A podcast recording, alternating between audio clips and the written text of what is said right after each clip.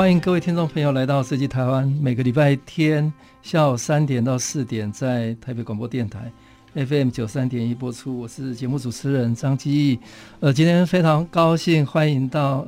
呃立法委员高嘉瑜，跟大家打个招呼。嗯、呃，各位新年快乐！我是高嘉瑜，那很高兴来到设计台湾，然后跟我一直很敬仰的张基义院长 可以一起今天来聊聊设计。好，谢谢呃嘉义立委哈，那大家都很期待了哈。嘉义常常大家在电视上看到她港湖女神哈、嗯，那我们今天来谈谈她的无畏哲学，因为大家都很了解她，不过我还是简单介绍一下。呃高委员是哎基隆人哈，对，哎是呃民进党的呃立委第十届哈，那也是电视节目主持人哈，那经历非常丰富，北一女、台大法律系，呃台大国家发展。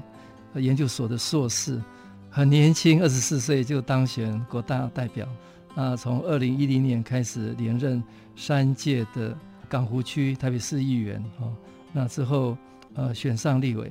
那他在台大的时候就学学生会长，哈，也是呃后来很快的进入到呃国会，哈，当然国大代表、呃立委、呃议员都有很多的呃成果，哈。那他在医院的任内有有很多很特别的哈，呃，打造东湖樱花步道哈，那大港生态公园、特色公园、共融式游具，呃，跟英法的这个活动中心都他非常关注的哈。那他也推动第二座的狗运动公园跟改善动物之家，哦，而且推动呃南港产业生活特定专区，也争取新新辟的呃捷运东湖段的，因为南港。南港内湖交通这个是重大议题了，哦、对对对对。好，那任内也将呃内湖捷运连开哈，呃这个案子哈，呃送检察院哈通过啊啊最后百亿哈。那呃今天跟我们聊聊就是，是呃高委员在您的成长过程的经验里面，或者趣味过程经验有哪些比较特别的事情影响你一辈子的，跟大家分享一下。其实我觉得人生就是不断的累积，然后每一件事情，不管是挫折或是任何，其实都是一个成长的养分。那我因为高中呃就来台北念书，念北一女嘛，我是基隆人，刚刚老师有提到，所以我就每天搭火车，然后到高三的时候开始就住姑姑家，然后住在台北。然后后来考上台大法律系之后，就都在台北生活，嗯，所以我觉得在某种程度上就是养成我一个独立自主的个性。嗯、因为我家在基隆，就是信义市场旁边开百货行，现在大家都知道，媒体都会去我家采访我爸妈了。对，那我家就是那种传统，就是卖化妆品啊，然后呃秀学号啊，就是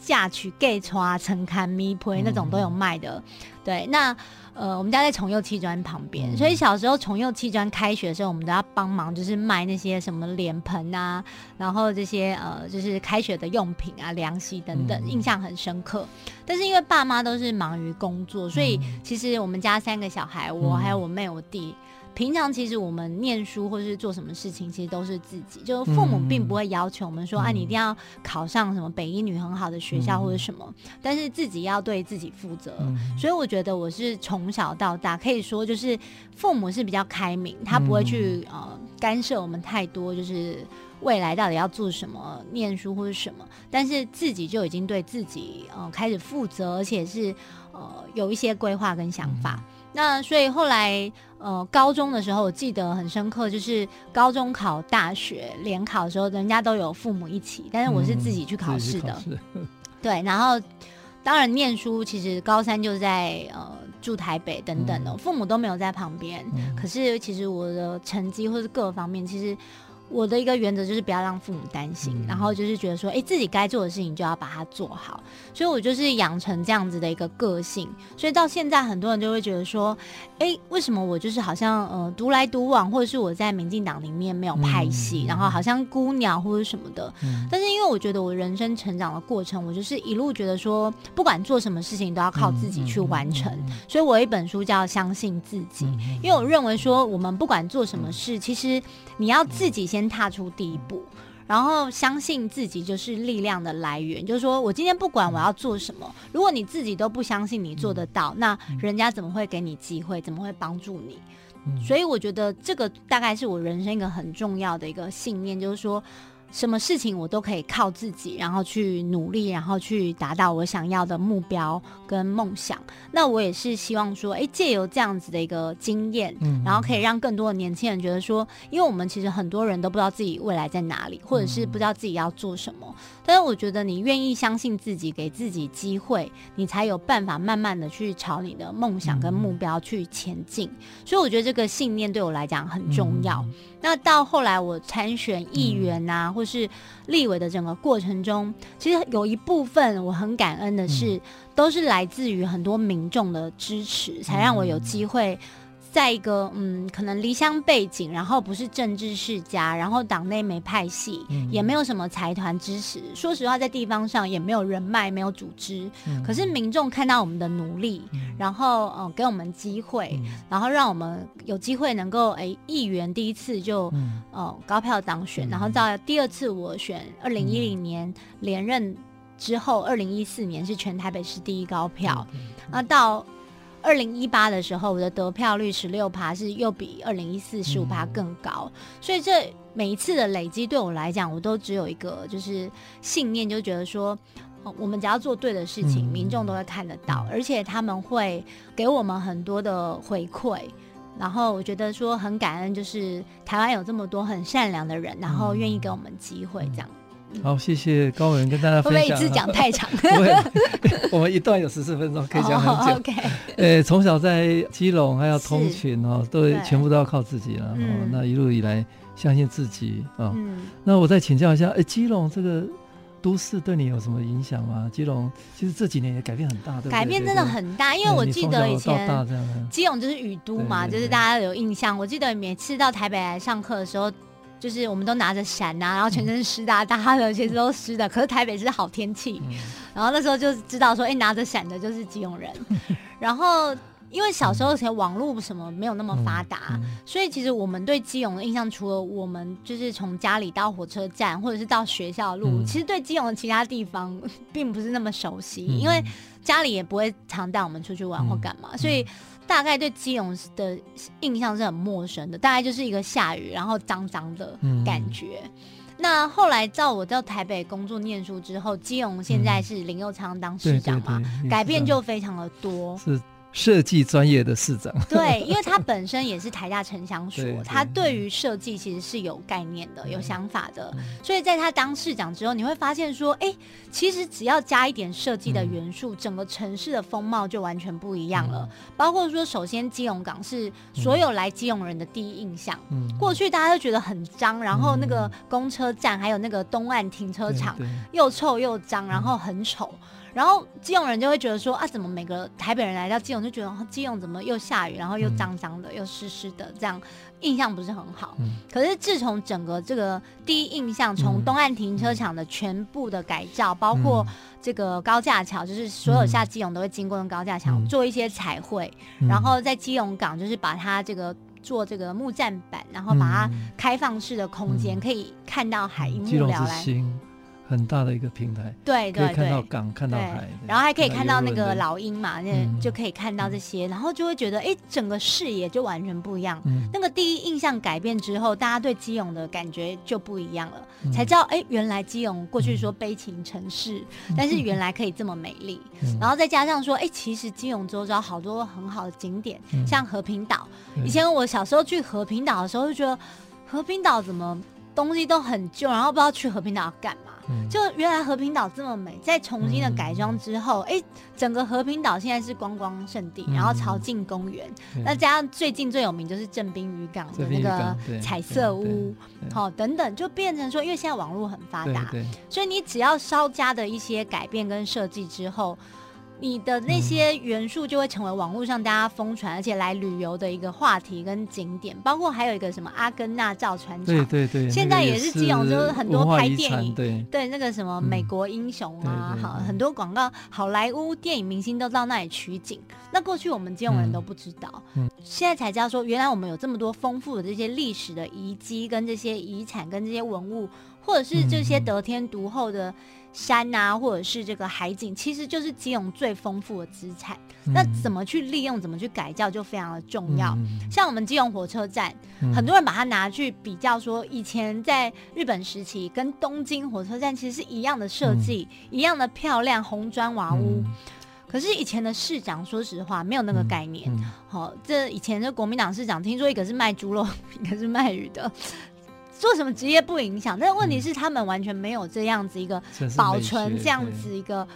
历史文物或者是城市美学的概念，所以很可惜，就是这么漂亮的建物没有保留下来，然后拆掉了，盖了一个可能就是水泥建筑，但是也没有设计，然后让基隆就是这么好的东西没有留下来，大家就觉得很可惜，说因为早期。基隆港其实是非常繁荣，而且在那个时代是算是比跟台北不相上下。嗯、可是经过时代的改变，可能市长没有那个远见，然后没有去做一些规划的时候，就让基隆其实就像这个钻石一样，就沉寂了，没有发亮。但是现在开始慢慢的。这个把它擦亮了一下哈，嗯、让大家看到基隆的美丽。我觉得这个是我觉得改变非常大。高原也讲到基隆，您的故乡嘛哈。对。呃，看到一个首长带领的团队，嗯，呃，用城市美学规划设计的观点，是可以翻转一个城市嗯的所有的形象哈。是。那基隆就是一个很好的典范。嗯。那再来请教一个问题，嗯、呃，您在大学的时候担任呃学生会会长。嗯这个是影响你后来走入到公共事务吗的关键吗？嗯，是关键，因为其实就是。就我而言，就可能高中啊、台大，我就是一个乖乖念书的好学生。嗯、那时候从来没有想过会参与政治。嗯、那因为念了法律系之后，大家都知道法律系对公共事务就是会比较有兴趣。嗯、然后当时学校的学长姐就带着我，就是可能去参与学生自治。嗯、所以我就是可能先从学生代表开始做。嗯、那当时当学生代表，其实也是为了说，哎，以后出国念书有这个学生自治的经验，可能可以比较申请到比较好的。学校等等，当时也没有对政治说有太多的想法。嗯、那后来就阴错阳差，就是因为台大的学生会长在台湾其实是有一定的地位，嗯、但是过去其实长期以来就是在我们学校里面是被呃国民党或者是他们是有计划的栽培，就是学生去参选等等。嗯、那所以对我们当时校园来讲，大家就期待学生自治的这个。呃，能够有一些改变，所以有所谓的改革派。那这些学长姐们就认为说，我的各方面条件，如果来参选学生会会长，嗯、可能是有机会去翻转、嗯、去改变的。嗯、那所以我就被学长姐就是觉得说，啊，你出来选啦，因为大家可能就觉得选不上嘛。那看我来试试看，所以我就这样子就当上了学生会会长。嗯然后开始了这个学生自治跟公共参与的路。那我当学生会长，其实第一个证件就是要全校宿舍装冷气，嗯、因为过去台大学生宿舍在我那个年代是没有冷气的。嗯、然后每一届会长都说要装冷气，嗯、但是从来没有一个成功。嗯、那到我那一届，大家也觉得啊，你这个不可能啊，什么等等。但是我们那个时候就去。找班上的同学啊，有懂那个水电规划配置等等的，嗯。嗯嗯、去估算台大学校如果装冷气，到底水电的这些管线到底呃需要多少的经费预算等等，有没有机会来做到？那所以校方一开始也是当然跟我们说不行，但是当我们拿出这些具体的数据跟呃规划的方案出来之后，校方就哑口无言，就开始就是拨经费，然后开始愿意去做，所以慢慢的学生宿舍就有了冷气。那是我开始觉得说，哎，既然参与这个学生自治可以改变生活，可以帮同学争取这么多，那那时候我就觉得是很有成就感的事情。好，谢谢高嘉宇高委员跟大家分享。从小相信自己，都靠自己。那在基隆的成长经验，他也看到基隆这几年的改变。嗯，还有在台大有机会当学生会的会长，可以参与公共事务，嗯，呃，带来公共的改变。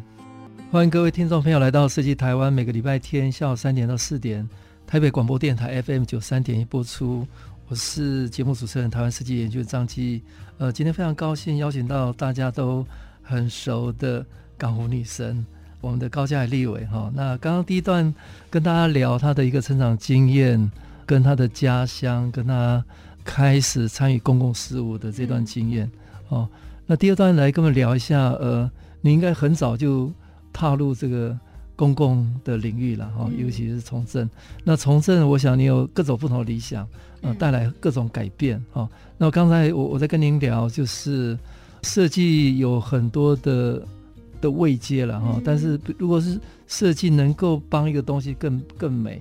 更漂亮哈，这个当然是一种。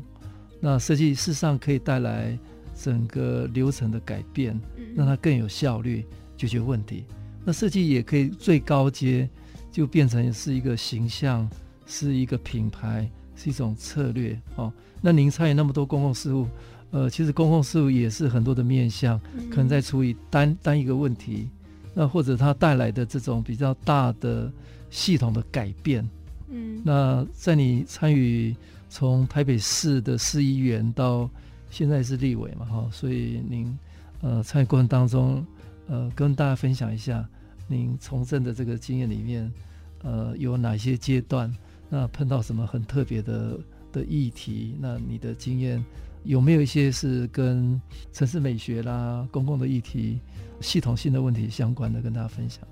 其实刚刚老师就是讲说，设计带来城市的改变嘛，城市美学是一个很新的一个观念。可是像新竹跟基隆，大家就觉得说，哎，是有创造它的品牌了，对，然后让大家觉得说，这个城市是因为设计而在改变的。但是台北市呢，呃，因为我们其实过去有争取世界设计之都，对对对，这个也很重要，花了十几亿。当然，那就是说，可是问题是说，虽然这个东西呃是非常重要，可是民众的感受就没有这么强烈，因为它的设计没有融入到可能公共建设，对，没有带来一些生活或是周遭环境的改变，所以会让很多民众就是觉得说，哎，钱花了，但是到底留下了什么？我记得当时，例如说改变了一些呃可能。呃，清洁队员的衣服，嗯、或者是他们的使用的工具，嗯、或者是什么防灾背包的一些改变啊，哈、嗯，可能透过设计，嗯、然后有一些不一样的这些呃，比较更方便使用，嗯、或者是兼具这个啊、呃、美学跟兼具实用等等各方面。嗯、可是对一般民众来讲是无感的，嗯、我觉得这是很可惜的。嗯、就是说，城市美学它所带来的影响的层面是非常广的，嗯、它不仅是呃。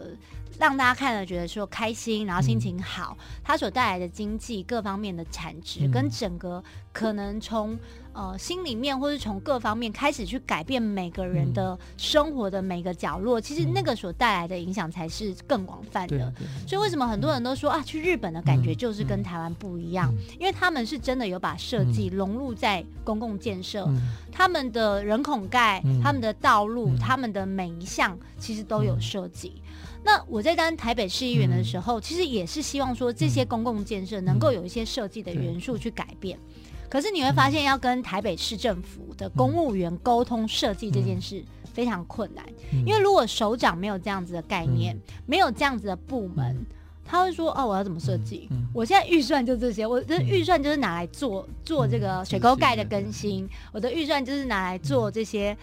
告示牌，嗯、但是今天一个告示牌要怎么设计？嗯，我没有这个预算，我公务员只能自己设计，嗯、所以你会发现很多我们的预算花下去，公务员他就可能呃网络上剪贴啊，一些什么文字啊或者什么，因为他没有设计的概念，也没有这样子的一个预算或者是想法，就让很多的这些可能呃公共区域的设设计的这些指示牌或者什么，他会觉得说怎么会就是。不如预期哦，我觉得这是很可惜。就是说，我们在花预算的同时，能够让它更执行的更好，然后更能够达到加成的效果，这是设计一个很重要的目的。那我觉得说，就是过去很多我们在面临，就是说，哎，像我刚刚讲的樱花公园，是我们东湖现在非常有名，就是说很多人到这个过年之后，就是樱花盛开的时候，就会到樱花公园去走一走。当初我们在争取这个樱花公园，嗯、光是整个樱花步道，嗯、光是樱花的指示牌、嗯。嗯、要怎么做，怎么样去宣传，怎么样把这个樱花公园能够做得更美、更有设计的时候，就面临到很多的困难。因为可能今天做水利牌、做这个告示牌是水利处做的，嗯、水利处他只会做告示牌，但是他不知道怎么设计。嗯。好，那观光局他会做宣传，但是他也没有设计的概念。你今天要他设计，对他来讲，对公务员来讲就是个负担。嗯，对，那我觉得这就是一个很可惜的地方。嗯、也就是说，当初我们争取世界之都的时候，嗯、就是希望能够带来这些公共建设有设计的元素去改变。嗯、可是这个观念没有到公务员身上的时候，嗯、一切就没有办法发生根本性的变化。嗯、然后，所以我们在发现说，其实像我们内湖南港有很多传统的店家，嗯、这些店家是很有特色的，嗯、不管是说啊清朝店啊，嗯、或者是这些传统的小吃店或等等。一旦有了设计的元素，招牌的店面的稍微改装之后，嗯、其实整个就不一样了。嗯、那所以我们当时一个很重要就证件里面，包括就是说打造台北市成为一个友善步行的城市，嗯、或是把城市美学融入在我们的台北市里面，让台北市处处都是完美打卡点哦。那这个东西就是希望说，能够让市政府他把在做任何的公共建设、公共设施的时候，都能够把设计的观念带进去。嗯。但是我觉得就是呃，这个部分没有很成功，嗯、就是很可惜。所以，我像我们南港最近就是北部流行音乐中心，刚刚、嗯、有跟这个院长讲，还有白昼之夜在内湖、南港其实都分别办过。嗯、但是办过之后，就是有没有留下什么带来地方上觉得说，哎、欸，真的因为设计带来我生活的改变？其实他们看到北部流行音乐中心很漂亮，嗯、可是跟我们居民的生活其实是觉得，我只是每天经过一个很漂亮的北部流行音乐中心。每天经过呃很漂亮的这个南港展览馆前面的这些公共装置艺术，但是跟我有什么关系？哦，我觉得这是很可惜的地方，就是说我们要让他们感受到，因为设计而带来生活或是各方面的不一样。这个部分我觉得还有需要努力的地方。那另外，其实台北市做的比较成功的，大概就是共融式游具。对，其实这个部分关心的，对对对，这个部分是很多家长其实他从地方上去推动，由下而上的。因为当初就台北市就很多罐头游具，好，不管是溜滑梯啊或者什么，都是用那种塑胶的，然后。就是容易采购的，然后都是大量采购，嗯、所以当然价钱就压低。但是问题是你走到哪个公园都是一样的东西，嗯、所以当时家长就觉得说，为什么国外、嗯、日本，好又想到日本，嗯、日本的公园都很有特色，嗯、然后有很多不一样的游具，好，然后每一个好像都让小朋友很开心。可是台湾的公园就是就是千篇一律，嗯、所以当时大家就觉得说，共融式游具其实是一个能够让亲子可以在没有办法去。呃，游乐园或者什么，可是，在住家附近就有这样子的一个小惊喜、小乐趣，让你觉得说，住家附近我也可以享受一个不一样的亲子时光。哦，所以共融式游具就是一个设计所带来的，不管是亲子或者是生活，或是台北市风貌改变的一个，我觉得很成功的案例。好，所以才开始了有，哎，大家都开始争取，然后开始有一些不一样的设计跟想法。但是我觉得这个。大概就是，目前为止可能就是呃，除了公园之外，嗯、但是其他的地方有没有引入这样的元素？嗯、例如说，我们刚刚讲说、嗯、啊，我们争取狗运动公园，嗯、或者是我们内湖其实有一个动物之家。嗯、那过去大家认为动物之家就是很脏很臭，好、嗯，流浪动物之家可能动物就是十二夜都挤在一起，然后非常可怜等等。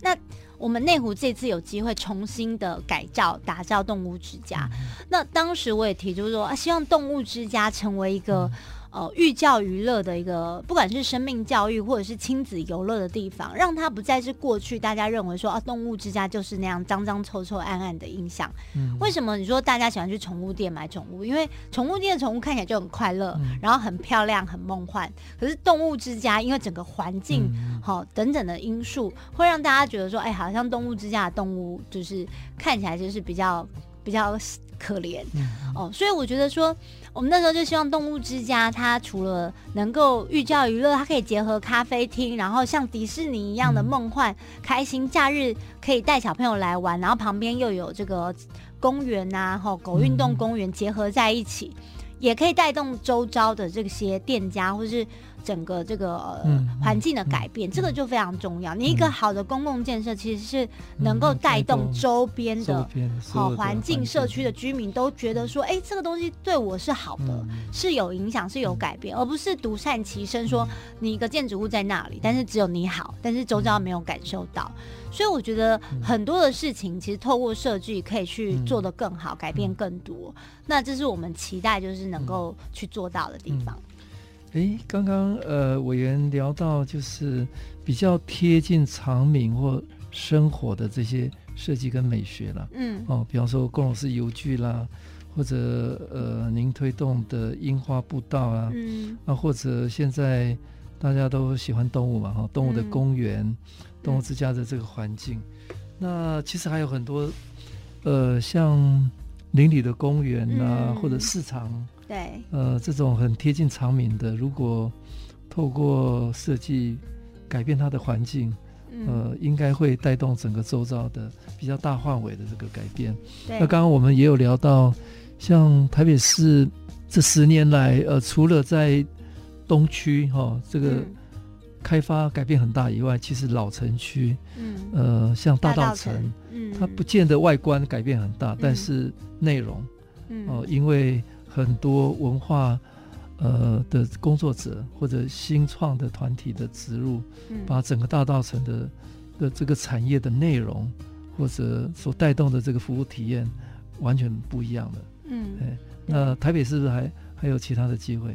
对，其实我觉得机会很多，就是说台北市，嗯，我们现在也是希望说推广一些深度旅游，能够让大家去了解说每个地方的特色。那大道城它算是很早就是一个有一个历史文化的地方，但是其实台北市每个地方其实都有类似的文化，那只是说你有没有去经营，你有没有去打造。那大道城当然是有一批文化工作者，你会发现说像现在流行地方创生或是社区营造，他们都是对地方有感情，然后愿意去投入，然后开始。去改造。那刚刚讲说市场设计等等，像天母的市东市场，它也是一群对设计有理念、想法，主动去提案，然后去改变。所以你会发现说，很多时候你要靠公部门，其实非常的困难。但是当地方都有这样子的声音，而且愿意积极去 push 的时候，公部门来配合来协助的，这样子的改变会比较快。那所以我们刚刚也提到说，像白昼之夜，在我们南港其实才刚办完。那我们南港其实也有很多像市东市长。例如说，哎。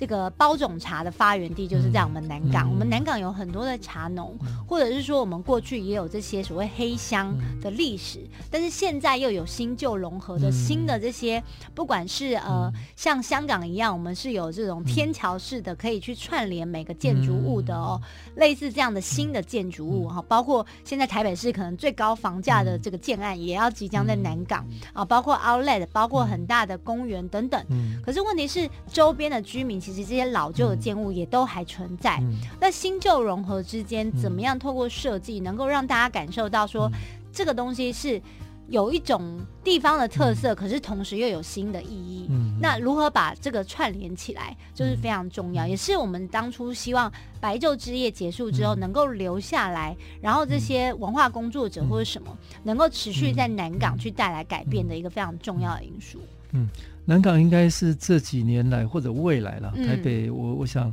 呃，整个地貌呃或者城市发展改变最快的地方。好，那谢谢委员跟大家分享，呃，他对南港地区很多的新的想法。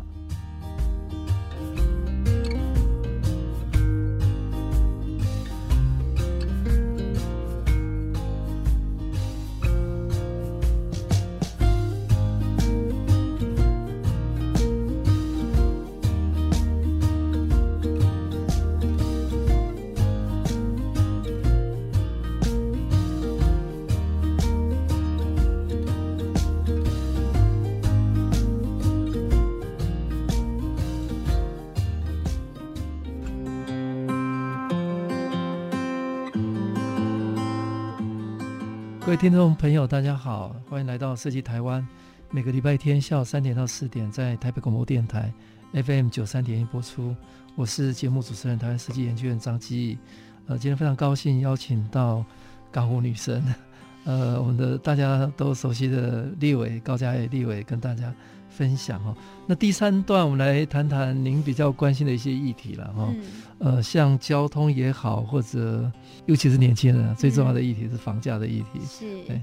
其实交通的问题就是我们内湖人就是 永远最痛的地方啦，因为大家都知道，谈到内湖就知道塞车问题，因为我们有内科园区，那内科园区呢，上下班是一定塞车，那影响到的是内湖人的生活，因为其实大多数人可能不住在内湖，他只是上下班经过内湖。那对内湖人来讲，就是说，哎，你带来我们交通的负担，可是你没有留下来消费，你们下班之后就离开我们内湖，但是没有带动周遭的，不管是经济或是其他的这些成长，这也是内湖人觉得说，哎，很不能接受的地方。所以，我们如何能够透过一些呃设计，或者是说呃。怎么样在更方便的一个交通系统上去协助内湖的交通能够改变？所以我们其实积极推动就是捷运东环段，因为过去内湖只有文湖线，但是文湖线可以说是自成一格啦，它要跟其他的这个捷运线串联，其实要绕一大圈哦，所以非常的不方便。那东环段未来就是这个南北向哦，这个非常重要，就会让整个捷运变成一个环状线哦。那它串联就是文湖、松山、信义、板南，那这样子的东。环段，它从这个呃可以说是木栅，然后延伸到象山，然后到我们的呃所谓提顶大道啊等等哦，能够一路的延伸下去，那它就可以跟其他捷运站串联之后，就会更能够打通这个交通的问题。所以这个部分可能是一个非常重要，能够让内湖交通能够更疏解的一个关键。那当然，其实也提到，就是说内湖因为都市发展非常的快，当初内科的时候没有想到会涌入这么多的人口，当时候内科并没有预期会变成科学园区。对对对，它早期 它是轻工业区，然后在马英九任内，哎，把它变成一个科学园区之后，大量的办公室啊等等的林立之后，挤入了超过预期的这个人潮。那当然，而且还有一个很大的关键，我们刚刚讲像。呃，在老城区迪化街，嗯，有很多旧建筑嘛，对，所以它旧建筑变成文字之后，它就容积会移转，嗯，那当然容积会移转到房价特别高的地方，就是内湖，而且离市区又那么近，是是，所以内湖变成一个高房价、高密度，嗯，带来就是交通的问题。对，所以很多人到内湖就说啊，为什么这个一直都在塞车？这个瑞光路啊、提顶大道啊等等，对，所以我们当然就觉得说，哎，这个就是跟都市计划跟有没有有没有这样子的规划跟预期是很有关系的。所以设计其实也是要看到未来，未来看到。十年后的人口成长，或是这个城市的改变，嗯、那过去的大家诟病就是我们都市计划，照理说五年要通盘检讨，但是我们会发现二十年、三十年都没有检讨过。好、嗯，该变更的，不管是工业区的问题，嗯、或者是商业区的这些问题，都没有考虑到现实的状况了。那所以这是台湾很可惜的地方，嗯、就是说可以超前部署，现在很流行在讲，但是其实执政者往往只看到眼前，没有看到未来。所以在内湖是有这样子的一个问题。那当然，同时就是说，怎么样透过设计去改变哦？我们也提到就是社会住宅嘛，就是说，你除了说交通问题之外，是不是能够透过社会住宅，然后让这些在内湖工作年轻人留在内湖？所以，我们其实，在内湖南港的社会住宅的新建的比例跟呃。就是户数，其实是在台北市最多的，比例也算高。内湖至少有五处的社会住宅，而且包括瑞光路、包括旧中路，好，就有还有新湖二路等等哦，其实是非常的多。那民众普遍的接受度也都很高，因为内湖的年轻人、上班族的人口都非常的多。对，但是另外一面就是说。基本上内湖南港的民众对于社会住宅接受度很高，都没有反弹。嗯、可是，在东湖的时候呢，却遇到了一个蛮大的阻力，因为东湖其实跟汐止是接邻的，嗯、所以在这个地方，它的巷弄都是比较狭窄的。嗯、那狭窄的巷弄里面，再挤入更多的人，嗯、那个人口密度所带来的交通冲击，其实是大家比较不能接受的原因，嗯、倒不是因为房价的问题。嗯、那所以，我们当再去新建这些新的建案的时候，同样的，就是有没有把交通影响评估跟规划的配套一起考虑进来，嗯、否则你塞入更多的人，带来交通的负担，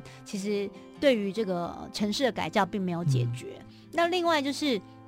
台北市的老旧建物非常的多，三十、嗯、年以上的老屋大概八成以上哦，这个以前也统计过，但是都更的速度非常非常的慢。那我们会发现说，政府其实对都跟的态度是比较消极的。嗯嗯、他们现在可能比较呃执着在盖社会住宅，嗯、可是因为透过都跟，你才能去改变一个这个街道，或者是改变整个呃城市的风貌。因为你会发现说，很多的这些像东湖这些老旧建物，嗯、它需要改变的原因是。它可能可以有更宽广的街道，嗯、或者是一些公共设施才能够出来。嗯、你可以让居住环境变得不一样，嗯、停车位能够释放出来，嗯、等等。那这些都需要透过都根去推动、去改变。可是，当你如果执政者没有这样子的一个大刀阔斧，或者是没有这个力量去、没有这个魄力去做的时候，改变非常的缓慢，它所带来周遭的环境的这个冲击就会影响很大。像我们连就是说地方上画那个标线型人行道，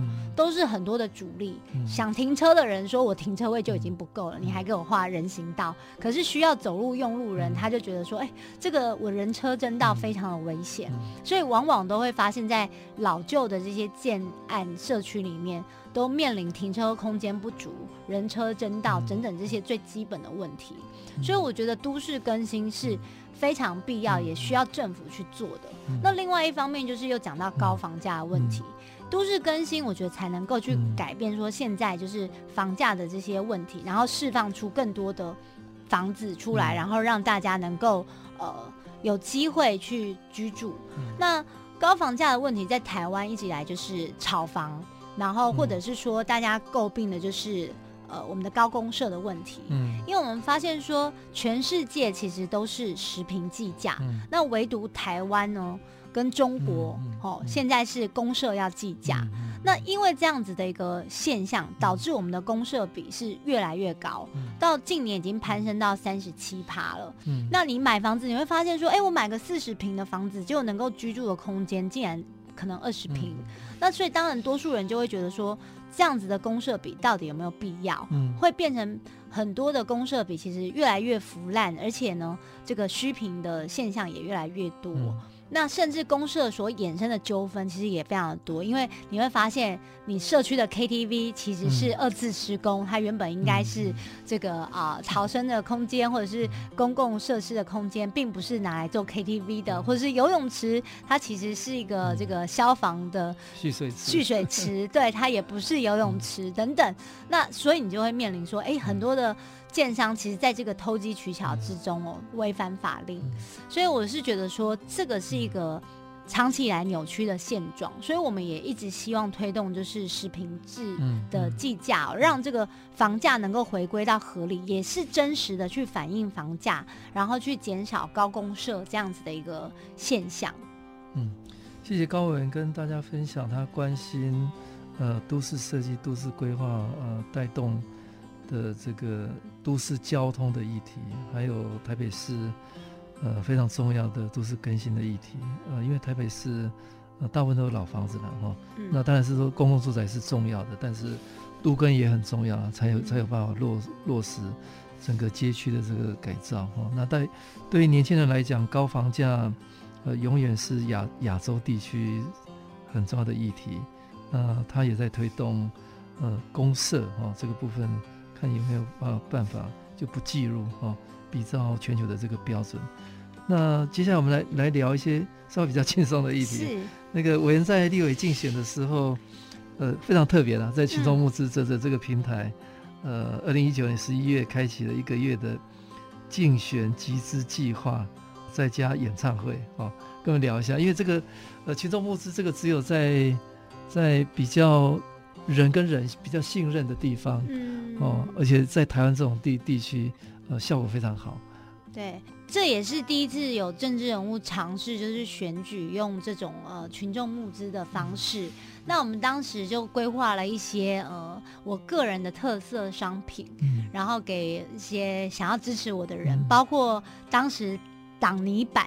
好、哦，因为这个很多人后来会。就发现说，哎，怎么机车上后面挂着高嘉宇的挡泥板？那因为就是有网友的这样子的创意，把我的照片拿去做挡泥板之后，我们发现说，哎，很多人都很想要我的挡泥板，所以我们当时做了挡泥板，然后做了抱枕、滑鼠垫。那其中最有特色的大概就是演唱会的门票哦。那既然这个政治人物开演唱会要卖票的，这个是前所未闻呐。因为大部分政治人物办演唱会的东西，好大概听他们节，好，然后希望人越多越好。那我不仅卖票，还是限量哈，也是史无前例，所以很多人都吓到。然后王世坚议员他那时候我演唱会，他有来拉小提琴，嗯、他也津津乐道说，第一次看到有人演唱会，哦，下午三点、嗯、早上十点就有人来排队，哦，嗯、然后还限制入场的人数啊、嗯、等等。那所以当然就是说。大家对我的感觉是跟一般政治人物比较不一样的。嗯、我走的路线，或者是说我所接触的群众或支持我的人，比较不是那么传统的一些选民，嗯、比较是年轻的，然后能够接受新的想法。嗯、例如说，可能大家觉得我党性不是这么坚强，嗯、但是我就事论事，然后。讲话比较客观中立，嗯、或者是说，哎、欸，大家觉得可能意识形态不是这么重，嗯、但是问题是我们是、嗯、呃为很多的小市民发声，嗯、不管是对抗财团，或者是很多不公不义的事情，嗯、那民众觉得说，哎、欸，我们是站在民众这一边的，嗯、那我觉得这个是非常重要的一个理念。嗯、那唱歌这件事情也是就是无心插柳柳成荫，就是说，哎、欸，在选举的过程中，忽然有一天可能在某个场合。呃，我的歌声被大家成为就是一个取笑的笑柄，好，就是大家说我唱歌很难听，然后走音、港湖胖舞，就给我取了这个称号，说，哎，我唱歌怎么会这样？那所以才意外，就是说，为了要证明说我唱歌其实不难听，所以我开了这个演唱会，然后想要唱好唱满。那事实我这个演唱会唱了将近四个小时，然后我记得白昼之夜那一天我在外面就是直播，还有年轻人说他们跨年的时候看我的募资演唱会，不是看那个跨年演唱会，是看我募资演唱会，然后一群年轻人就在那边看，因为我这个演唱会其实集结很多这个政坛的重量级人士。包括苗博雅，嗯、包括这个瓜吉、嗯、黄杰，然后学姐、嗯、高红安，嗯、都是一些年轻人。对对对对，那包括王世坚大哥，他也友情来拉小提琴。嗯、然后赖清德这个重量级的嘉宾等等，嗯、所以其实是蛮有趣的。那我也是透过这个募资的方式，让民众对于选举或对于我们从政是有参与感的，而不是说觉得说，哎，选举是你的事，而是让每个人都觉得说，这一场是大家一起努力去改变的一个政治文化跟生态。那希望透过这样一个创举，能够让大家知道说，其实我们不会受财团或是特定人士的绑架，因为支持我们的是来自于这些群众跟民众的力量。嗯。谢谢高委员跟大家分享，在竞选立委的时候，用完全不一样的创意，群众募资的平台，带动大家共创参与的一种新的形态。各位听众朋友，欢迎来到设计台湾，每个礼拜天下午三点到四点，台北广播电台 FM 九三点播出。我是节目主持人，台湾设计研究员张基。呃，今天非常高兴欢迎到港湖女神高嘉瑜立委跟大家聊天哈。那最后一段，我们来呃聊一聊呃大概未来或者今年的一些事情。好，那立委现在在立法院哈，嗯，那当然您长期关心台北市的呃整体的市政发展。那当立委以后，应该是台湾了哈。那刚刚跟你聊，你关很关心很多的民生的议题，嗯，哦，那这一方面。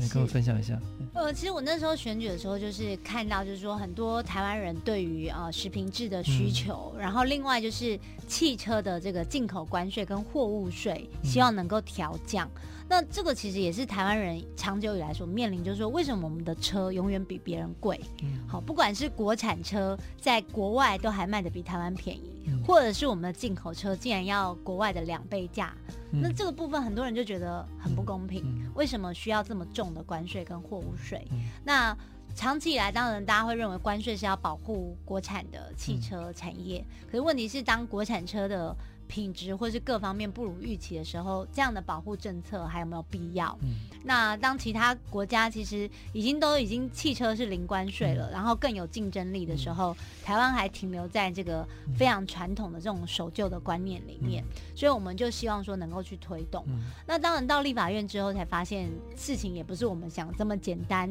因为毕竟这些税收对国家来讲是非常重要的来源哦，可能光是汽车一年几百亿的税收，嗯、一旦放掉之后，可能要想其他的来源哦，等等。但是我觉得说，其实时代在改变，例如说能源税，或者是很多很进步的碳税等等，这些是我们应该要去 push 的。就是说，怎么样透过税收，能够让整个呃公平正义落实，或是环境更好，或者是去改变，让大家的生活更好。然后这个才是真正该做，而不是说过去习惯了这笔税收，所以我现在就要继续收。嗯，好、哦，所以我当然我觉得不断的希望能够 push 财政部或者是相关的单位去改变这个观念。嗯、那所以我在立法院这个会请里面很。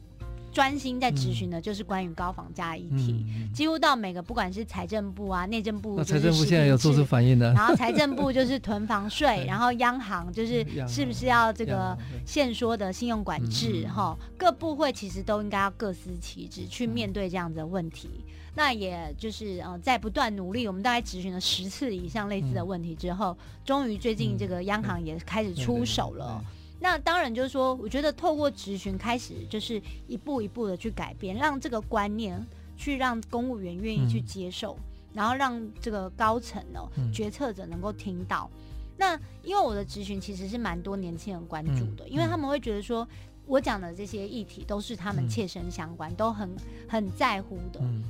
所以每次我在讲这些议题的时候，大家都是觉得，哎、嗯，为什么不做应该要做的事情？那另外一个很大家很在乎，就是燃料费、水油征收。对，因为很多人会觉得说，为什么我买一台车燃料费，不管我开开多开少，我有没有在使用，其实我就每年都要缴一笔固定的燃料费。照理说，燃料费应该是使用者付费，哈，它才能够兼具环保啊等等。而且我们的燃料费其实。它这笔钱是拿来做道道路养护的，嗯、它并不是做其他的使用。嗯、那道路养护当然是用越多的人，你应该要付出更多的钱。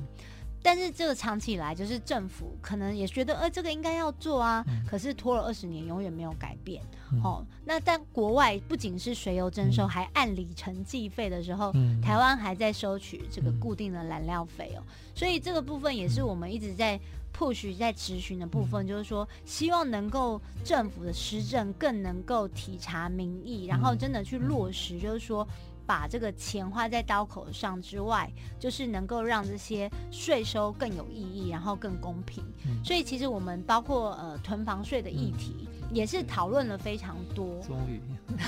对，那囤房税其实呃早就有了，但是全台湾只有三个县市有在执行，就是台北、宜兰跟连江。那问题是执行的效果其实也不如预期。因为照理说，囤房税应该是全国总归户，就是说我这个人在台湾到底总共有多少房间房子？但是现在的囤房税是各地县市政府自己去掌管，所以他并没有做一个归户的动作。所以你实实际上，你例如说我在台北市有三间，在呃在台南有一间或者什么，你只能台南只算你一间，并没有把台北市的记录等等。那所以我觉得可以改变的空间还非常的大。但是我们就是希望说，透过我们的咨询，然后可以让这些东西有一些不一样的地方。嗯，对啊。